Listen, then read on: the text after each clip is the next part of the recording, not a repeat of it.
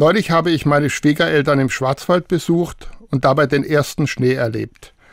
Wir haben uns zum Mittagessen hingesetzt. Auf ihrem Balkon ist ein lustiges Treiben zu beobachten. Jeden Winter stellt mein Schwiegervater auf seinem Balkon ein Vogelhäuschen auf. Etwa 20 Spatzen treffen sich dort zu Mittagessen. Ich habe über das lustige Gezwitscher und Gedränge gelacht.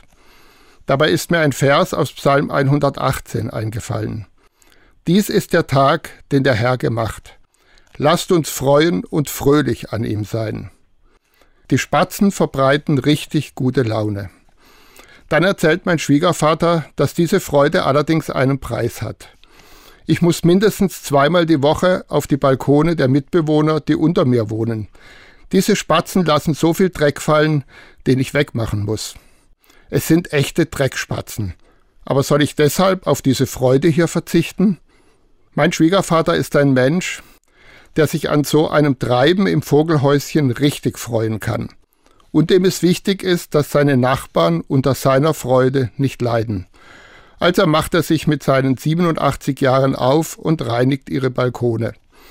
Und da auch die Mieter drunter alle schon recht alt sind, ergibt sich dabei auch die eine oder andere fröhliche Unterhaltung.